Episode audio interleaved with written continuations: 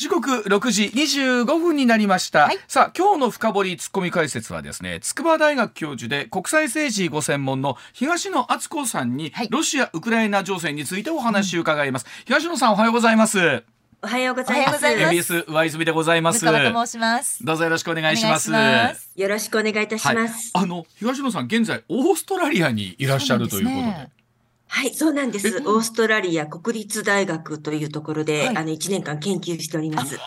一年一年間。え、今時差はどれぐらいあるんですかね？今、キャンベラにいるんですけれども、はいキャンベラと日本との時差は1時間です。あうんそうだオー今はですね、はいもう、はい、7時25分ですね。そうですね。比較的時差がないから、はいまだ日本でお仕事する分にはこういう形ではそうですねまだね、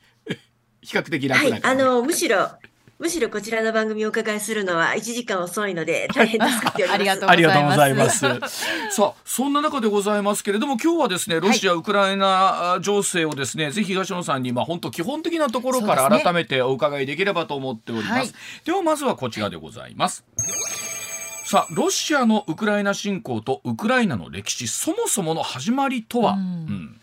さあ2022年2月24日ですからもう1年2ヶ月ですよね。ね。ロシアのウクライナ侵攻なんですけれども、まあ、現在でもウクライナ市民の皆さんの犠牲は増え続けていて、はい。国際社会からはロシアへの厳しい非難の声が上がっているということなんですがさあそもそもこの兄弟国とも言われたお隣の国に対してどういう形で侵攻してしまったのかというところをお伺いしたいと思います。さあ東野さんこの辺りですね、まずこのソビエト連邦僕らがちょうどねまだ中学生、はいね。高校生の頃は非常に広い国土だったわけなんですが、この歴史ソビエト崩壊の頃くらいからこのソビエトと、まあ、ロシアとウクライナの関係ちょっと解説いただいていいですか、はい、そうですね。うん。あの、この辺りから、うん。もう、あの、わだかまりの、あの、種が残っているんですけれども、はい。1991年にはい。ソ連が崩壊する、はい。えそういった、あの、ことがあったわけですね。で、大体その1991年の夏ぐらいから、そのどうしてもソ連をきちんと保っておきたい。ソ連を保ったまま、その、あの、新しい体制を築きたいというですね、あの、ゴルバチョフ大統領と、はもうこれソ連は持たないからうん、ソ連を解体してバラバラの独立国にしてしまいたいというですね、うん。国々が現れたんです。うん。で、はい。その時に、まあ、独立をどうしてもしたいと言っていたのがウクライナで、うん。そのウクライナがロシアとベラルーシをこう抱き込む形で、はい。1991年の12月に、こう、もう一方的にソ連は解体しまして、もうありません。うん。あとは独立国の集まりですというようなうん、ベロベジ合意というのを作りました。はい。なので、そのゴルバチョフからしてみたら、そのウクライナがなんか温度をとってですね、うん。無理やりこうソ連を解体させちゃったみたいな、あの、そういった歴史観がありますし、はあプーチン大統領にしても、はいあの時のそのソ連の崩壊とウクライナの独立は間違いだったと。うん。あの間違いをなんとか正さなきゃいけないみたいなことは、はあ。まあ、しばしば言っているんですね。はあ、あのどうでしょう？その当時あのウクライナはかなりどうでしょうか？こうもともとやっぱりロシアあロシアとかソビエト連邦から独立したかったのか、とそのあたりのこう感覚っていうのはどうだったんでしょうねウクライナの皆さんっていうのは。実はその時もウクライナの中では意見が二分されていたんですね。はあいやいや、ソ連にやはり属していた方が安心じゃないかっていうような、あの、ロシアとの関係をもっときつ、あの、きあの、保っておいた方がいいじゃないかっていう人たちと、いや、どうしても出ていきたいんだと。ウクライナは別の国なんだと。うんいうですね、その二つに分かれて、あの、相当その国の中でも意見が割れていたんですけれども、当時のクラフチューク大統領が、あの、独立をする形で、あの、反反対していた東部の人たちも、そして賛成していた西部の人たちも、こう、抱き込むような形で、国全体をこう、独立するように持っていったということなんですね。なので、うん。まあ、それを解体させたくなかった人たちからしてみると、はいうん。あの時、まあ、ちょっといろいろこう、少しでも何かが違えばですね、うん。もしかしたらソ連は崩壊しなくて済んだのにとか、うんあの、ロシアはウクライナを失わなくて済んだのにっていうようなことを考えている人もやはり出てきちゃうわけですね。ということでですよ今かなり制圧されている東部の方というのはもともとやはりかなり親ロシアであったのはそうなんですか、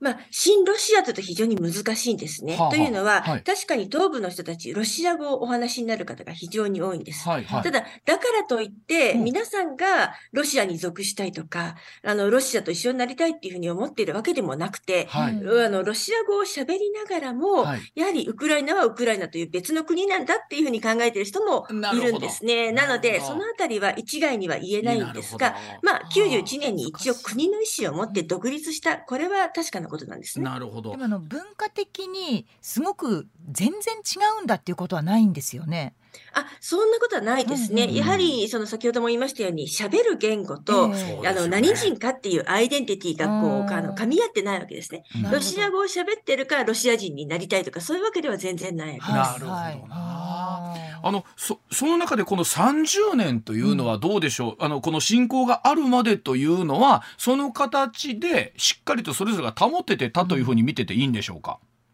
あの、それはいろんな時があったんですね。うん。例えば、ウクライナがあまりにも西側、例えば EU とか NATO に近づこうとすると、それは嫌だというような、あの、ことがあったりしもしたんですけれども、はい。ただ、それでも、その2014年、はい。つまり、ロシアがクリミアを一方的に併合するまではですねうん、なんとかそのギリギリのところを保っていたんですが、うん。まあ、クリミアの併合っていうのは、まあ、一言で言うと、まあ、いろあのウクライナの一部に対する侵攻、そうですよね占領なわけですね。はい。なので、そこからがやはりバランスが大きく崩れていったと見ることはできると思います。す。つまり、ウクライナの人たちはうん、またこういうことがあるかもしれないからということでうん、西側に頼んで、例えば軍備を近代化したはり、うん。また、またこういうことがあったら困るということで、まあ、備えをするようになったんですよね。このクリミアをロシアが併合したまず理由というのはどういうところだったんですか？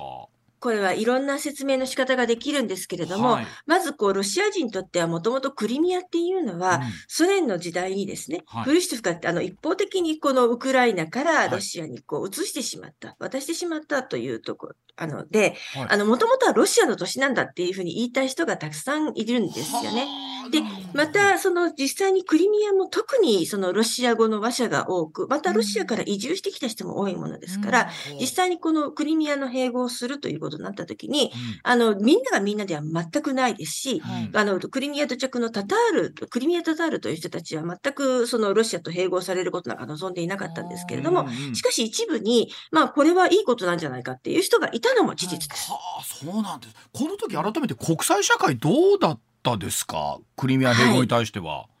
やはり、その、まあロシアがどのようなロジックを持っていようとも、うん。この国の一部を、その、一方的に併合してしまったわけですから、はい。明らかなる国際法違反ですよね。また、もちろん、その、ウクライナの憲法にも反していたわけですので、うん。国際社会は、その、まあ、制裁をかけるんです。で、うん。この制裁実は今でも続いているんですね。はい。はいあの、戦争の陰でちょっと忘れてしまう、はい。あの、うん。こともあるんですけれども。うん。なんですけれども、その時の制裁は非常に弱々しい、まあ、よく言われるお付き合い制裁と呼ばれるもので、うん。まあ、これはクリミアはもともとロシアのものだったんだからしょうがないよねというような諦めがなんかこう国際社会に広がってしまった部分がどうしてもありました。なのでうん、ロシアにこの強力な制裁をかけて、そのロシアの意思を変えようということよりかは、うん。こういうことはやっちゃいけないので、まあ、形だけ制裁しようというですね、うん。そういった非常に弱々しい制裁、日本もそれに加わっていたんですけれども、当時の安倍政権はあまりこの制裁に積極的ではなかったと言われています。つまり今のいわゆるロシアのクリミアあごめんなさいウクライナ侵攻とは全然スタンスが国際的にも違いますよねこれね。はい、うん全く違いますね。はい。でそんな中でさあ2019年なんですけれども、はい。大統領選の中でこの政治経験のないゼレンスキーさん、これもともとコメディアンでいらっしゃって、というところなんですけれども、えー NATO の加盟だったりとかそれからまあ東部の内戦みたいなものこちら汚職の根絶などを掲げて当選をいたしました、さあこの時のウクライナったらどういう感じだったんでしょうか、うんはい、あのもうこの時ですでに、その2019年ですから、うん。その2014年以降激しくなっていた、いわゆるドンバスの戦いですね。うん。もう相当時間が経っていたんですね。はい。で、あの、それまでは、そのポロシェンコ大統領という方が、うん。もうロシアに対して一歩もその譲らないというようなスタンスだったんですけれども、うんゼレンスキー大統領はどちらかというと、ハト派の大統領候補だったんですね。はい。んもうこの戦争、この5年間、当時で5年間続いていましたから、これをなんとか終わらせると。そのためにはプーチン大統領としっかり対話をするということで、この戦争を終わらせるということを第一に掲げて出てきたんです。うん。はあ。で、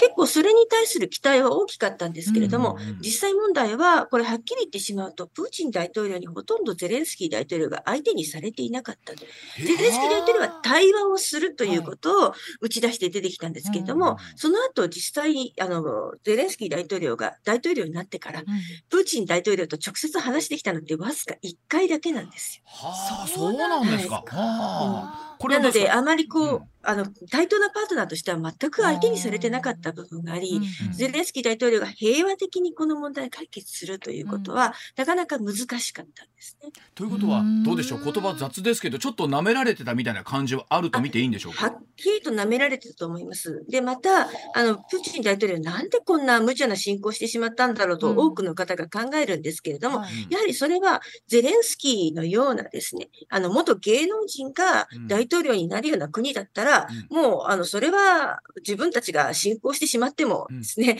まあ、大したことはないだろうと、すぐに降参してしまうだろうというような、そういった、その、まあ、舐め、舐めた視点があったんだうん。とい。うことはよく言われるんですよね。ということはこの2019年のねゼレンスキー誕生以来、うん。プーチン大統領はどっかのタイミングでっていうのはずっと狙ってたというふうな見方でいいということですかね？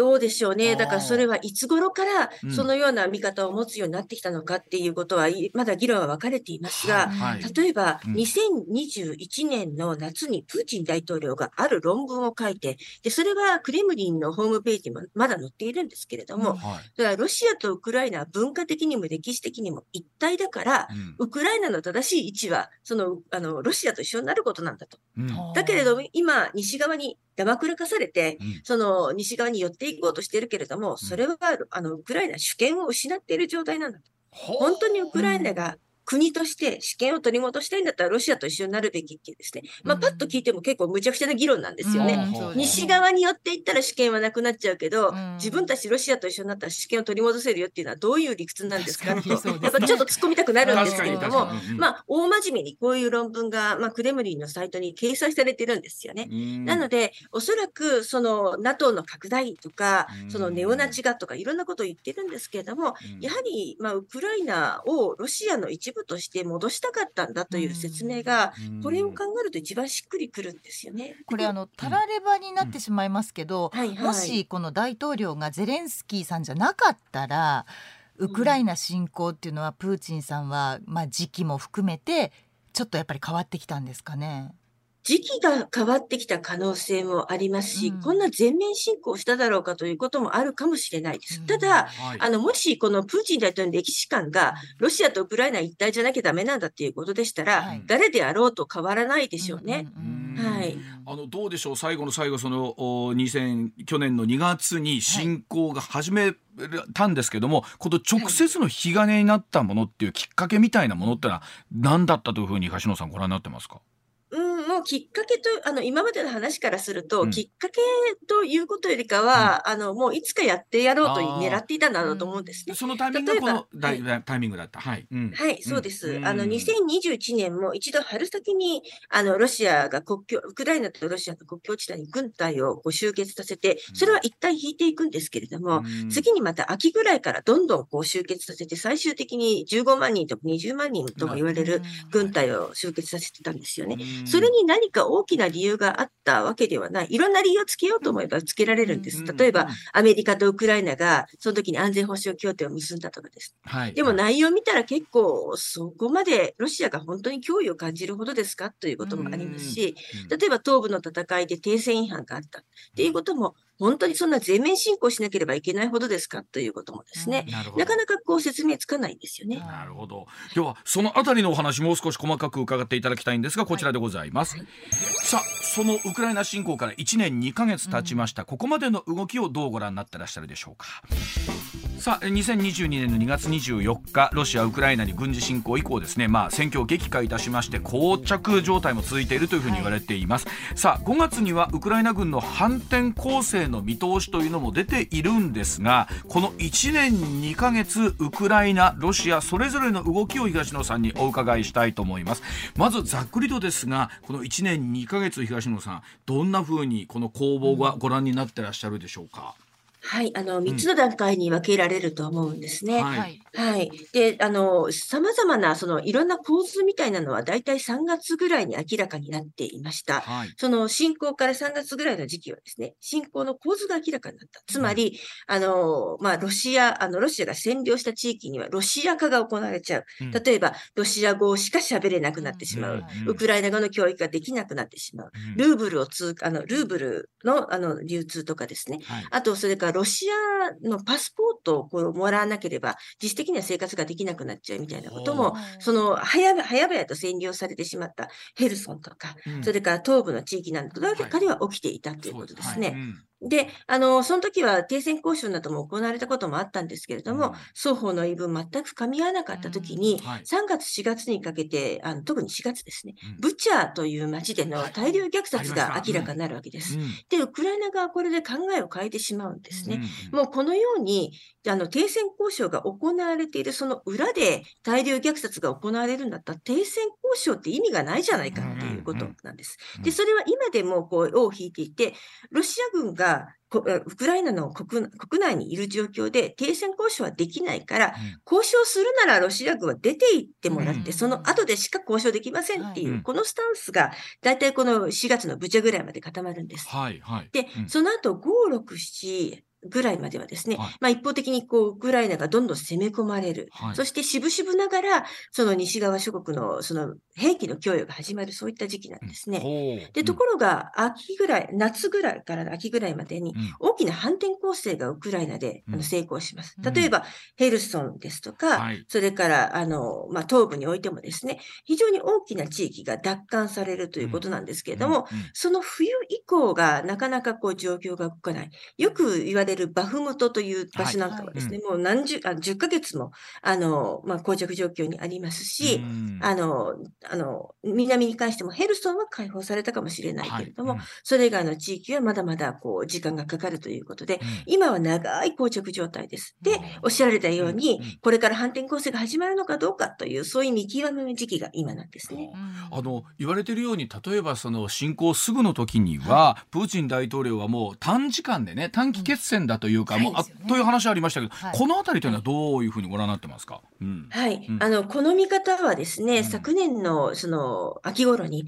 イギリスのシンクタンクがロシアは実際にこういうふうに考えていたんではないかっていう検証が出てきて、はいで、そこを見てみると、もう非常にやっぱりこう雑にウクライナの戦力や抵抗力を舐めていたということが明らかになるんですね。はい。例えば、キーウなんかはもう本当1週間10日ぐらいで落ちてしまうだろうとか、うん。昨年の夏ぐらいまでには、大体ウクライナ全土はなんとか掌握できるんじゃないかとかですね。うんあの、そういったそのプランを持っていたというふうに言われているんですね。うんなので、まあ、あっという間にウクライナなどを制圧できるだろうからということで、非常にこう、一見すると信じられないぐらいずさんなその軍事作戦を行っていたということだだと思うんです。ただ、それだとうまくいかなくなってきたので、うん南部と東部にしっかりとこう、あの、はあまあ、しあの、照準を当て直すというような戦略に徐々にこう変わってきている。プーチン大統領も全土ということよりかは東部南部の4州に集中した発言をするようになってくるわけです。はあ、これどうなんでしょう？そのあたりとはあー逆にウクライナの兵力なり抵抗力というのが非常に強かったのか、うん。他の要因があったのかっていうのはどうだったんですか？その、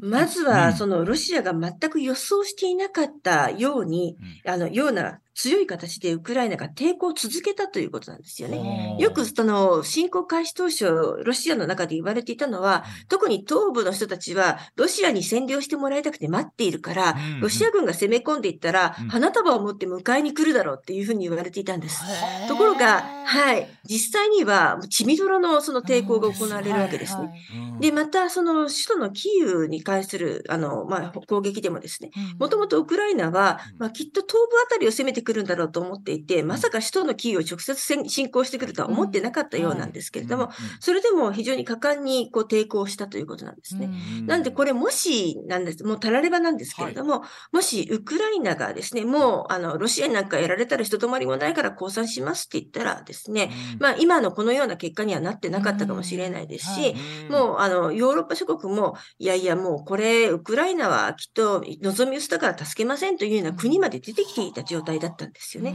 しかし、もう全くそれが違っていたので、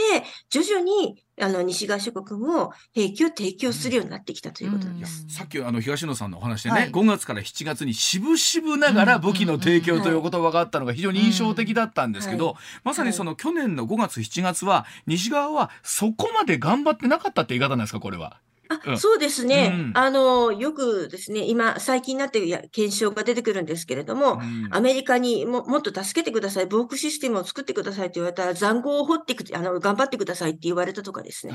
あの、そのようにもう完全に突き放してしまっていたような人も多かったんです。あるいは、あの、ドイツに住んでいる、あの、ドイツにいるですね、ウクライナ大使がドイツの外務省にどうか助けてくださいって言ったら、いや、3日以内に消滅する国を助けてもしょうがないですねって言い返されたっていうようなことを、式で発表している人もいてですね、もう相当諦めちゃってる人たちも多かったんです。ただ、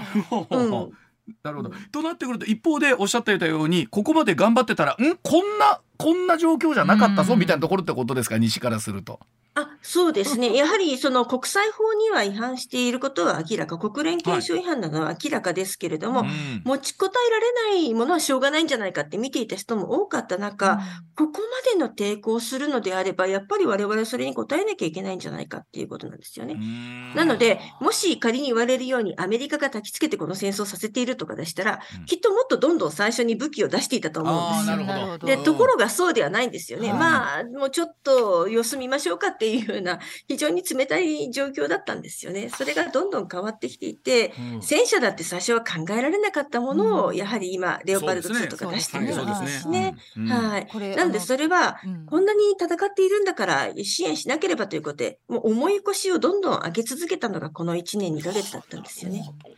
ゼレンスキー大統領のその求心力っていうものが強いっていう考え方なんですか？それともそのウクライナ国民のやっぱりアイデンティティを求めるその強さなんですかね？はいあの、私はウクライナ国民が相当その、もう二度とロシアには何も取られたくないという、そういった強い意志があるっていうことだと思うんですよね。で、あの、よく言われるようにゼレンスキー大統領はもう、あの、国民、例えば成人男子を国から出さずにですね、はい、戦場に駆り立ててけしからみたいなことをよく言われるんですけれども、私はその、あの、よく見るウクライナの方々を見ていると、あの、やっぱり誰一人として、もうこの戦争を許せない、絶対戦うんだと。あの、領土を絶対取り戻すんだという人の方が圧倒的に多いので、どちらかというとゼレンスキー大統領がもう妥協できない状態になっているのではないかとなるほど。あの、ここで変に妥協したら、あの、彼自身の政治生命は危ないと思うんですよね。つまりそれで言うとやはりその東部うんぬんって言われてますけどやっぱりここはもともと侵攻前のところにしっかり戻した上でじゃないとっていうことなんですよね。そうですね、うん、侵攻前なのか、うん、それともクリミアまで遡って戻してもらいたいのか、はい、1991年の独立の地点まで領土を戻してもらいたいのかということで、世論調査をやると、もうクリミアまで取り戻しましましょうという人が圧倒的に多いんですけれども、それが軍事的にできるかどうかはちょっとまた別問題ですよね。はい。この後の話にもつながっていくんですけど、ただあの、僕ら映像だけ見てますとね、東部の地域あたりというのはもう壊滅というかもう街自体がもうなくなってるわけですよね。あの辺りというのは今現状あの住んでらっしゃる方とかったらどんな状況なんですかね？東部の辺りっていうのは。はい、うん。はい、うん、あの、よく出てくるバフムトという地名ありますよね。はい。はい。うん、あの辺りは本当にその映像を見ると、もう全くこう人が住める状況ではもはやないんですけれども、ね。うん、それでも2000人の人がまだ住んでいると言われています。2000人って結構な数ですよね。で、ね、やはりなぜ残っているのかというと、はい。やはりもう出ように出られない。バフムトから自分たちも一歩も出たことがなく親戚もいないから、出たところでどこに行けばいいのかわからないという人々。あるいは、もう例えば年老いた、あの、まあ、あの家族の介護もあるから、うん、そういう人たちを動かせない以上自分たちだって出られないという人。うんあるいは、これもし出てったらもう絶対にロシアがそのまま、あの、支配してしまうのは明らかだから、出ないで最後まで、あの、居座るんだ。居座ることこそ抵抗なんだって言ってる人たち、いろいろいらっしゃいますね。なので、あの、出るに出られないのか、絶対出ないと言って出ないのかということは、人によって違うと思いますけれども、あの、あの、ウクライナ、あの、この、ものすごく激戦地帯になっていた街が全然空にはなってないということは、うんやはりウクライナの胆力を一つ感じさせるエピソードがありまですよすね。ね。はい。ではそのあたりのお話さらに伺っていきたいと思います。こちらでございます。さあウクライナ侵攻で、えー脅かされるウクライナ国民そしてロシア国民の皆さんの人権の侵害このあたりでございます。さあターンク国連人権高等弁務官は3月ですがロシアが侵攻を続けるウクライナで重大な人権侵害が恐ろしいほど日常的に行われていて民間人の犠牲者の数公式発表よりもはるかに多いという認識を示しました、はい。えー国連人権高等弁務官事務所はロシアのウクライナ侵攻開始後民間人の死者8400人以上負傷者1万4000人超えを確認しているということです。またウクライナから国内へ逃れている人が800万人超えていて侵攻の長期化懸念する声も出ています。またロシア軍の死者4万人から6万人という見方もあってロシア軍の死者は1万人から1万3000人ということなんですけれどもさあ、まあ、まずは東野さんこの、まあ、人数という見方はどうですけれどもこの辺りはどの数が、うん、正式なところなんだろうというのは全くもってわからないんですけれどもどうなんでしょうね。うんそうですね。うん。あの、死者の数っていうのはもう全くわからないですね。うん。ではい、あの、しかも、ウクライナ側も民間人の死者の数は相当正確に出しているんですけれども、はい。兵士の死者の数っていうのは、これあんまりちゃんとは明らかになっていません。うん。でななので、先日、その、あの、例えば流出文書という形はい。あで、りました。そのアメリカの機密文書が、うん。あの、まあ、ウェブサイトに貼り出されてしまったということを言われているんですけれども、うん。あの時にもですね、やはりそのウクライナ側の兵士の、その、まあ、あの、どれだけの損傷があったのかということは、うん。その、ネットに出ている段階ですでに様々な改ざんが行われてしまっているということではいやはりこれもまた正確な数はわかりません。うん。ただ、まあ、1年2ヶ月続いている中で、うん。ロシア側、ウクライナ側ともに相当のダメージを被っている。はい。これはもう、あの、10年、20年と考えたときにですね、うん。その、どち、どちらの国にとっても非常に大きなダメージがあることはもう明らかだろうと思います。まあ、本当にそういった意味でいろんな形での人権も含めたその侵害というのはあると思うんですけれども、そう今指摘されているところというのは例えばどんなところになりますでしょうか？はい、うんもう何と言っても子供の連れ去りです。はい、はい。うん。あの、ウクライナの特に占領地に住んでいる子供たちが、はい。ロシア側にその同意なく連れ去られたというふうな指摘があります。はい。うん。で、その数、ちょっとまだ明らかではないんですけども、1万6千人から1万9千人と言われています。うん。で、連れ去られた子供は特にヘルソン地域とか、はい。はい。東部の地域の子供たちが多いんですけれども、うん一方的にクリミアやロシア本土に連れて行かれて、養子縁組をさせられてしまう。はい。ということですね。で、あの、どうぞごめんなさはいどうぞどうぞ。はい、いや、あのはい。ちなみにそのお子さんたちっていうのはうん。もう、えっと、お父さんお母さんっていうのはどういう状況の子が連れて行かれてるんですか？はい。うんあの、ウクラ、あの、ロシア側の説明としては、もう、ロシ、あの、ウクライナで、まあ、家族、親戚が死んでしまって、身寄りのない子供たちを連れてきたというのが、ロシア側の公式な説明です。はいはいしかし、あの、多くのケースで、例えばヘルソン州などで報告されているのは、例えば、あの、学校の先生が、あの、子供たちを暖かいキャンプに連れ、暖かいところにキャンプに連れて行きますとう。んそこで十分に食べ物を食べさせ、遊ばしてあげることができますよと言って、まあ、出生証明書を持たされて連れて行かれるんですけれども、あしばらく経ってですね、子供たちはまだしばらく自分たちのところにいるから返せないというような通知が来て、その後、子供たちと連絡が取れなくなったというようなですね、よく旧ソ連でその夏にキャンプをするということ、子供たちだけであの1ヶ月出かけてキャンプをするということは全く珍しくないんですけれども、あその制度を悪用して子供たちを連れ去ってしまったというケースがたくさん報告されているんですね。つまり、そういった人たちは、まだ親御さんも健在にもかかわらず、親御さんの身から引き離されてしまって、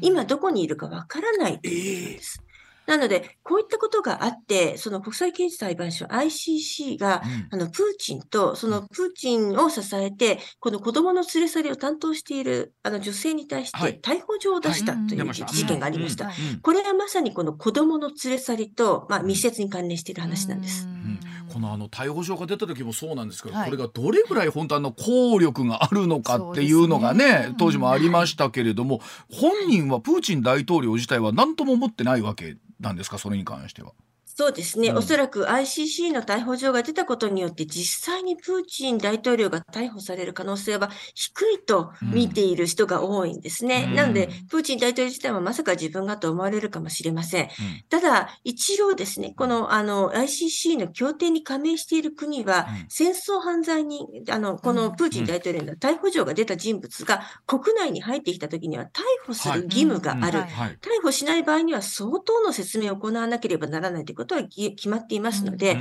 やはりこれをきあの、まあ、あの署名している国々にとっては非常に厳しい選択を迫められるわけですよね。ね。で、また、逮捕ができなくても、あの、この ICC がこの人たちは犯罪人ですと、うん。あの、逮捕が必要ですと認定したこの事実は必要ですので、あの、その、そのに従ってですね、これが、からは様々な証拠を集めていき、あの、どうしてこれが、その、まあ、逮捕に、えーをしなければならないほど重要なことなのかっていうこと。やはりこういったことについては国際社会が積極的に強調しながらですね、うん証拠集めしていく必要はあると思います。うんこれあの、はい連れ去られた子どもたちの安全っていうのは、必ずしももう間違いなく大丈夫ですよって言えるものでもないわけですよね。そうですね。一部の子供たちは実は数百人はもうあのこのあの事件が公になった後返されてもいるんですよね。ほうほうほうなんで、その声を上げ続けていくのは非常に大事なんですけど、はい。おっしゃられる通り、例えばよく言われているのが、あの、ウクライナは、あの、まあ、悪魔の国だから戻っていったらいけないんだとかですね、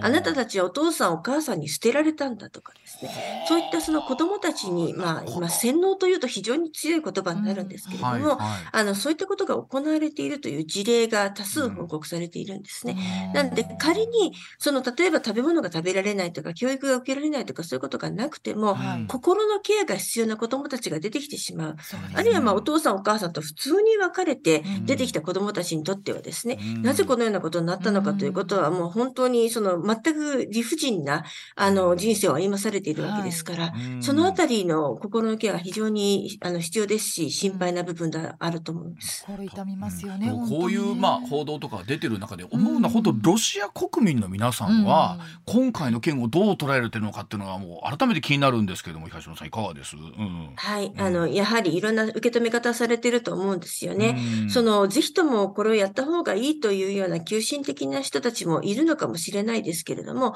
多くの方たちは、え、もともと兄弟国という説明があったんじゃないのと。うん。それなのに、うん。こんなにこう特別軍事作戦の名のもとにこんなにたくさんのウクライナ人を殺していいのかということで、じくじたる思いがある人がたくさんいるんだろうと思います。うんただ、昨年の9月にプーチン大統領が、あの、動員令を発動してですね、うん。あの、もっとたくさんこう、あの、ロシア人も戦争にこう、連れて行かれる可能性があったときに、うん。たくさんのロシア人が国から出て行ったわけですね。うんで、それはやはり、あの、まあ、戦争が、あの、特別軍事作戦という名のもとに戦争が行われるのはもうしょうがないことかもしれないけれども、うん。自分たちが巻き込まれるのは嫌だというですね、うん。まあ、そういった見方をしている人が多いということもあろうあろうかと思います。うん。なので、結構その、なんでしょうね、うあの、ウクライナ人たちがロシア人たちをこう非難するのもですね、うん。あなたたち傍観者じゃないかと、自分たちが巻き込まれないのであればう、ん。その、あんまり抵抗もしてくれないし、その、外に出ていった人たちもあんまり抵抗運動しているようにも見えないしということで、はい。はいやはりそのウクライナ人も、あの、今まで兄弟国だとロシアを見なしていた人たちもたくさんいたんだろうと思いますけれども、はいはい。今一つ、あの、プーチン大統領に対する、その、声はですね、うん。声を上げられる人たちも上げてないんじゃないかというような批判は、おそらく当然、あの、ウクライナの国内ではまだまだ強くなっていくだろうと思います。ね。まあ、実際にそのなかなか声を上げやすい国でないというのもね、あのそれはその通りだと。それはもちろんそうなんです。はあ、なるほど。わかりました。では、そのあたり、今後ということも含めてお話を伺っていきたいと思います。こちらです。はい。はい。さあ、ロシアによるウクライナ侵攻、今後注目される点お聞きいたします。さあ、中国によるロシアとウクライナへの和平協議の再開の呼びかけ、またプーチン大統領の今後、そして欧米各国の思惑、さらに核の使用も含めてということなんですけれども、お聞きしたいと思います。まあ、今お聞きしたように、ロシア国内の国民感情とすると、声を上げるに上げられないしということなんですけど、はい。まあ、はい一説にあります、その、例えばプーチン大統領に対する、まあ、いわゆるクーデター的なものというのは、さすがにこの状況では、今のところないということなんでしょうかね。そうですね。うん。私がその見る限りにおいては、うん。そのクーデターが起きるような大きな変化がロシア国内にあるとは思いません。ただ、あの、これはいつどのように変わるのかということがわからないので、予断を持ってなかなかあの申し上げることはできないんですけれども、はい。今のところその政府、あの、政府においてプーチンを支える人たちの間では意見が2つに分かれているということなんですね。はい。で、一つ、一つ目の意見は、もう、ウクライナごときにこんなに、その、手間取っているのは、ロシアとしてみっともないから、どんどんもっとですね、うん。激しく攻めてしまえということほと、それがそうではなくて、まあ、あの、もうそろそろ切り上げたらどうかというような声もなきにしもあらずのようなんですけれども、しかし圧倒的に多くの声は、あの、なぜもっときちんとですね、うん。あの、ウクライナ激しく攻めていかないのかというですね、よりこの好戦的なその態度の方が多いというふうに言われているんですよね。そうなんですね。わかりました。はい。では、東野さんね、それで言うともう来年、2024年3月に、まずプはい。ーチン大統領、大統領選挙ありますよね。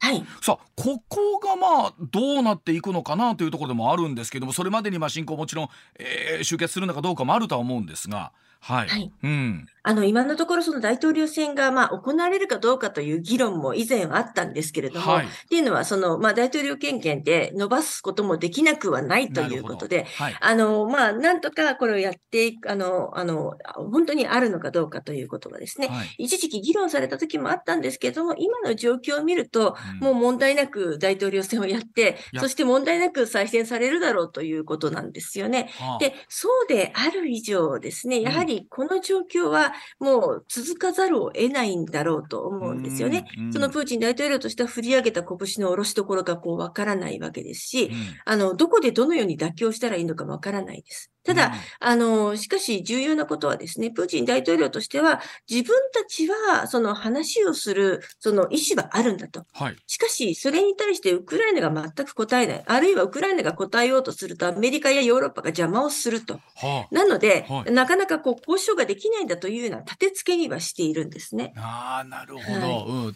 うんはいこっちは話し合うよ、あの、余地はあるんだよと。あ、決めないやないかと、準備してないのはと。ねなるほど。はいはい。で、はいそんな中で、まあ、えー中国、習近平氏がですね、ロシア、ウクライナへの、まあ、兵和平の呼びかけみたいな動きもありますけれども、さあ、まずはこの中国の動きはどんなふうにご覧になってるでしょうか？はい、中国は特に今年に入って、特にその戦争1年目の、その、あの、節目となる2月の時期を境にですね、中国はこう和平に乗り出すんだということを打ち出しているんですね。うん、で、2月24日のちょうど戦争の1年目の節目に当たるときに、はい。中国による12項目の提案というのを出してきて、うんうんはい。で、その中で、まあ、これに沿ってこう和平を進めたらいいんじゃないかというような提案を行ったんですけれども、まあ、よく見てみると、例えばロシア軍の撤退も特に呼びかけてはいないですし、なんか一緒になって、その生産は良くないみたいなことを言い出したりとかで、うん。ウクライナからすると、これは和平案ではないという、うん。そういったものなんですよね。うん。ななで、しかも最近、習近平あの主席と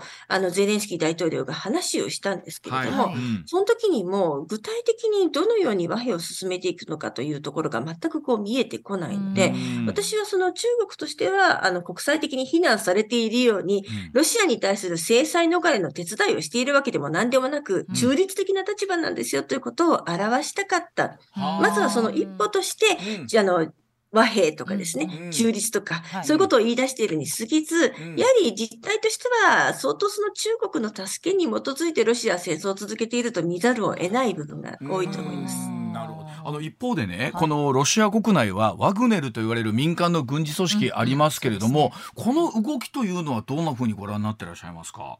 うんはい、この最近、ワグネルが非常に日本でもその頻繁に報道されるようになってきました。ねあの、数日前のニュースでは、あの、もうこれ以上ですね、あの、あの、ロシアの国防省、あるいは、あの、政権がワグネルに対して、その必要な弾薬や武器を提供しないのであれば、もう自分たち協力しないよというようなですね、あの、そういったことをその創設者のプリゴジンという人が言っているということもあります。おそらく東部における戦いは、相当このワグネルの功績によるものが大きいんだろうと思うんですけれども、しかし、その、まあ、あの、ワグネルとしてもですね、相当の損傷があったということなんです。うん、彼らのその主主力といいますか、あの、あの、大きな部隊は、その結構囚人兵なんですよね。ロシア国内から囚人を連れてきて前線で戦わせる。ところがこの囚人の数もですね、どんどんこの戦争でいなくなってしまい、命を落としてしまって、その囚人兵をその補給することもなかなかできない状況だというふうに言われているので、ワグネル自体も大きなダメージを被ったのは事実です。で、こういった中、そのプリゴジンが、あの、まあ、ロシアのその首脳部に対してですね、あの、これ以上協力しないんだったら、自分たちはこれ以上戦いませんよということを言っているというのは、やはりロシアの国内でも相当の不協和音があるんだろうということは思わせられますし、主力となってきたワグネルの協力が、あの、今後、その、どのようになっていくのかがわからないという不透明さ加減が、あの、伺い知ることができるわけですね。あの例えばロシアが、あ今度はこうね、ウクライナに押し返されると厳しい状況になってくると、途端にまた今度は、えっと、戦術核の話というのが出てきたりするんですけれども、はい、このあたり東野さんはどんなふうにご覧になってますか？その使用あるのかどうかということもなんですけども。そうですね。あの、使用にあたっては、じゃあ使用したら、本当にロシアのあの、思う通りに戦況が変えられるのか、そして国際社会はどう見るのかという、この2つを考えなければならないと思います。で、あの、最初の点なんですが、どこでどのように使えば、ロシアにとって形勢が逆転するのかということなんですけれども、ウクライナの国内で使って、で、まあ、ロシアに損失を与えないように、それが、それをすることができるのかという問題もありますし、あの、なかなかこれは使いにくい部分があると思います。また、中国も絶対に核を使用しないようにということは、これは繰り返しロシアに対して言っているんですよね。その背景としては、やはり中国自体も核開発をしたい、核軍縮、あの核軍備をあの大きあの大きくしたい中ですね、はいはい、ロシアにここで核を使われると自分たちのあの核配備にも、まあ問題が出てくるだろうと、邪魔になるだろうろうという、まあ、自分の都合なんですけれども、あの、そういったことでですね、ロシアにはまあ核を使ってくれるなっていうことを厳しく言っているので、国際社会、特に、ね、味方にしたい中国からもそっぽを向かれる可能性はあるわけで、非常に核を使うのはリスキーだと思います。ただ、ロシアの、そうだと思いますね。ただ、よく言われるのが、クリミアに対して、その、もう本当にクリミアの攻防ということになって、取れ取るか取られるかという状態になってきたときには、核を使うぞという脅しは、これ以上大きく、あの、あのこれまで以上にですね、大きくなってくる可能性はあるとは言われています。あの、それこそ、さっきニュースの中にもありましたけれども、この5月の反転攻勢というお話ありますけれども、今後どうでしょう、東野さんが一番注目してらっしゃる点というのは、どういったところですか、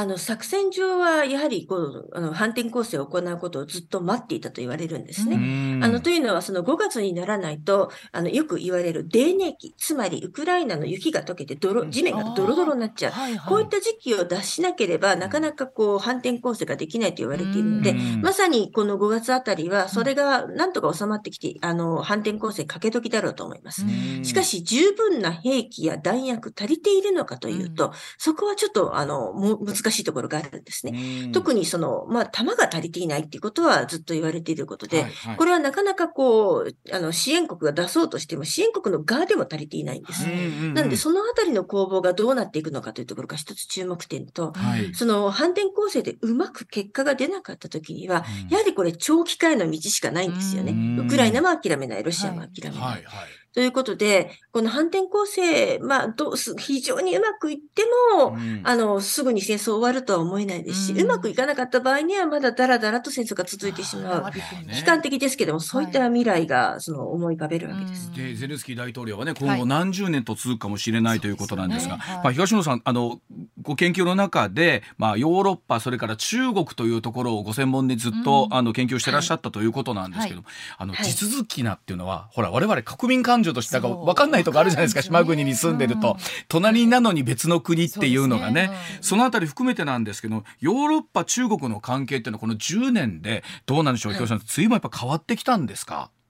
はい、非常に変わってきましたね。うん、特に2010年代の半ば頃なんですけれども、うん、もうヨーロッパは完全に中国に全振りの時代があったんですね。やはり中国の経済力が非常に魅力的だということです。で、あの、やはり中国の一帯一路などもですね、うんはい、あの、ヨーロッパに巨額の投資をもたらすという、その触れ込みだったものですから、非常に期待が高かったんですね。ところが2010年代もこう、末の、あの、末になってくると、はい、あの、その期待していた通りのその投資が行われななかったりとか、うん。あるいはその行われても非常に工事が遅れたりずさんだったりというような形で、うん。中国に対するその、まあ、好感度とか期待がどんどん落ちていった時うんにコロナが始まり、はい。でその時にですね、例えばコロナの情報源を隠すですとか、コロナをその、まあの、あの、情報を明らかにしようとする国々に対して、戦狼外交と呼ばれる非常に厳しい外交構成、はい。あの、まあ、大使とか、あの、外交官が、はい。その国に対する攻撃、うん。まあ、口による攻撃ですよね。はい。非難したりとかっていうのがあって、まあ、非常に、あの、感情が悪くなっていたのと、うん。やはり中国の人権問題をヨヨーロッパ側も、まあ、はい。問題視するようになって、制裁をかけたりっていうようなこともあったわけですね。うん。で、この戦争が始まった後は、やはり、ロシアの、あの、制裁逃れの一番の立役者は中国だという見方が出てきたということうです。んなので、この、だんだんこう、中国との関係が下がっていつつある状況の中で、うん。この戦争始まっていくんですけども、うん。やはり、ヨーロッパとしても苦しいのは、ロシアとの関係はもう断ち切らなきゃいけない。はい、はい。しかし、中国との関係まで断ち切っちゃって本当にいいの。っていううわんですーなるほどあの、どちらを選ぶかといったら、やっぱり中国なんじゃないというような、あの考えもあるあろうかと思いますし、その文脈でマクロン大統領が台湾って自分たちの問題じゃないみたいな、そういったこともポロッと出てきちゃったりもするそので、のあたりのお話を聞いてると。ヨーロッパはい主導のメッセージが、あのそういうような形で振ってるっていうのはまさに今のところに裏付けがあるという、うんうんいや本当になんか基礎的なところから今に至るまでねはいあの非常に分かりやすくお話をいただきました、また表彰のさん機会ありましたらぜひまたいろいろとお話お伺いできればと思います。お願いします。ありがとうございます。今日長時間にわたりありがとうございました。た筑波大学教授国際専門ご専門の東野敦子さんでございました。ありがとうございました。どうもありがとうございました。ツッコミニュースランキング。時事問題から芸能スポーツまで突っ込まずにはいられない注目ニュースを独自ランキングでご紹介、はい。まずは芸能スポーツです、うん卓球女子でオリンピック3大会連続でメダルを獲得した石川佳純選手が1日現役引退を自身のインスタグラムで電撃発表、くりしました、うん。大会ごとにこの試合が最後になるかもしれないと思いながら臨み今自分の中ではやりきったという思いが強く引退を決意した次第ですとはい。綴りました、ね。18日に記者会見を行う予定です。本当卓球選手ってもう小学生の頃からみんな活躍してますから、ちっちゃい競技歴は長いですからね、はい。えーまあ、それでも30まだまだお若いと思うんですが、ご自身の中ではあるんでしょうね。はい。はい、続きまして女優の中条あやみさんが結婚したことを1日発表しました。これもびっくりした。お相手はかねてより交際が報じられていました34億円のベンチャー企業の市原総吾社長。はい、中条さんはインスタグラム上で初めて出会った時から安心感があり人として尊敬している方と市原社長について紹介。はい、彼と力を合わせて楽しく温かい家庭を築いていきたいと思いましたと結婚に至った経緯を記しました、まあ、本当今女優業絶好調でね。東京 MR これも非常に面白いね、はい。映画なんですけれども、大人気まあ、あのしかも大阪。はい出身でね。ご出身で。あんな風にシュッとしてるけどすごく大阪的なねそうそうそうそう。あの気さくな感じのねね女優さんですよね。IT 社長ですか。34億ですよおばちゃん。34億よ何回生まれ変わったらそんな社長になれるかですね。何回やろう。ではニュースの方行きましょう。はいニュースランキング。まずは第5位です国土交通省近畿運輸局は1日大阪や兵庫など近畿3地区のタクシー事業者が出していたうん。運賃値上げ申請を認めると発表しました、はい、各地区の値上げ改定率はおよそ10%となります、大阪と神戸阪神間は2020年2月以来3年ぶりの改定で、うん。大阪で普及する5000円を超えた分の運賃を半額近く値引くうん。55割と呼ばれはる遠距離割引もうん。大半の事業者が同時に取りやめる見込みです、まあ、特に長距離乗られる方はねこの5000円割引があるかどうかってね非常に大きかったと思うんですこれ大きいわ私ちょっと。私っていうのもなんです。けどこれはねね。まあ、あとねどうでしょうやっぱりもちろんこれドライバーさんのはい。安全を守るためというところがね,、そうですね。毎日も大きいんですけれども、はい。あのですから皆さんもしタクシーをお乗りになった時にあれ今までだったらこの金額でっていうところが1メーターこうちょっと上がるケースが出てくるかもしれないということですよね。はい、では第4位です1日の東京株式市場日経平均株価は一時2万9100円台をつけ、うん。取引期間中としては2022年8月19日以来およそ8ヶ月半ぶりの高値となりました、はい。先週末日銀の上田新総裁が初めての金融政策決定会合後の会見で大規模な金融緩和策の継続を強調したことや今週1ドル136円台後半まで円安が進み輸出関連株中心に買い注文が広がりました、ねまあ、当然この輸出関連株中心となってくると円がこうあの、ね。ね平均株価上がってくるわけなんですけど、上がりまこれあの1ドル136円台まで来たでしょう、うん。このゴールデンウィーク、はい。また海外に行かれるという方はこの1円2円こっちはこっちで大きいですからね。はい、はい。はい、では3位です。アメリカ政府高官は1日広島で19日に開幕する G7 サミットに合わせ日米韓3カ国の首脳会談を開くと明らかにしました。覇権主義的な動きを強める中国や核・ミサイル開発を進める北朝鮮に対抗し連携強化について話し合う見通しです、はい。日米韓3カ国の首脳による会談は昨年11月にカンボジアで行われて以来となります、まあ、本当にあの日韓関係が一つ新しい、ね、ステージに入ってきた、そうですねということですから、うん。この日米韓3カ国っていうのは本当にねあのこの東アジアのはい。安全保障という意味で非常に大きな会談になりそうですよね。はい。では続いて第2位です。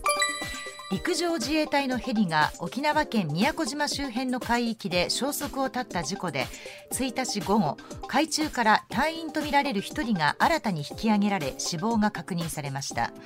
今回の事故で死亡が確認されたのは合わせて6人となりました。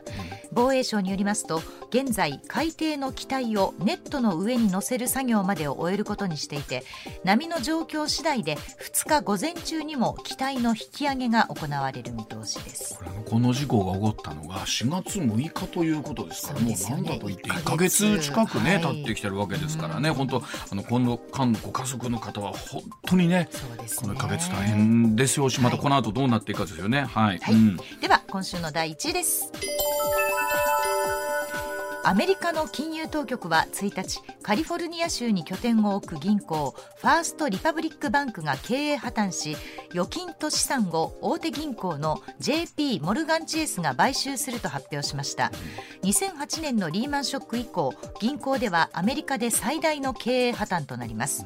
シリコンバレーバンクの経営破綻から2ヶ月経たないうちに合わせて3つの銀行が破綻する異例の事態で金融市場では金融不安が再び広がることに警戒が強まっています。まあね、昨日も少しお話ししましたが、はい。本当あのね、えーお話あったように信用不安というのが広がると一気にというのがこそううですよね。最近の流れですから、はい。本当にここにコメントあるようにさあ金融不安がどんなふうに広がっていくかですよね。はい、ではコマーシャルの後でございますけれども東野敦子さんにご登場いただきます。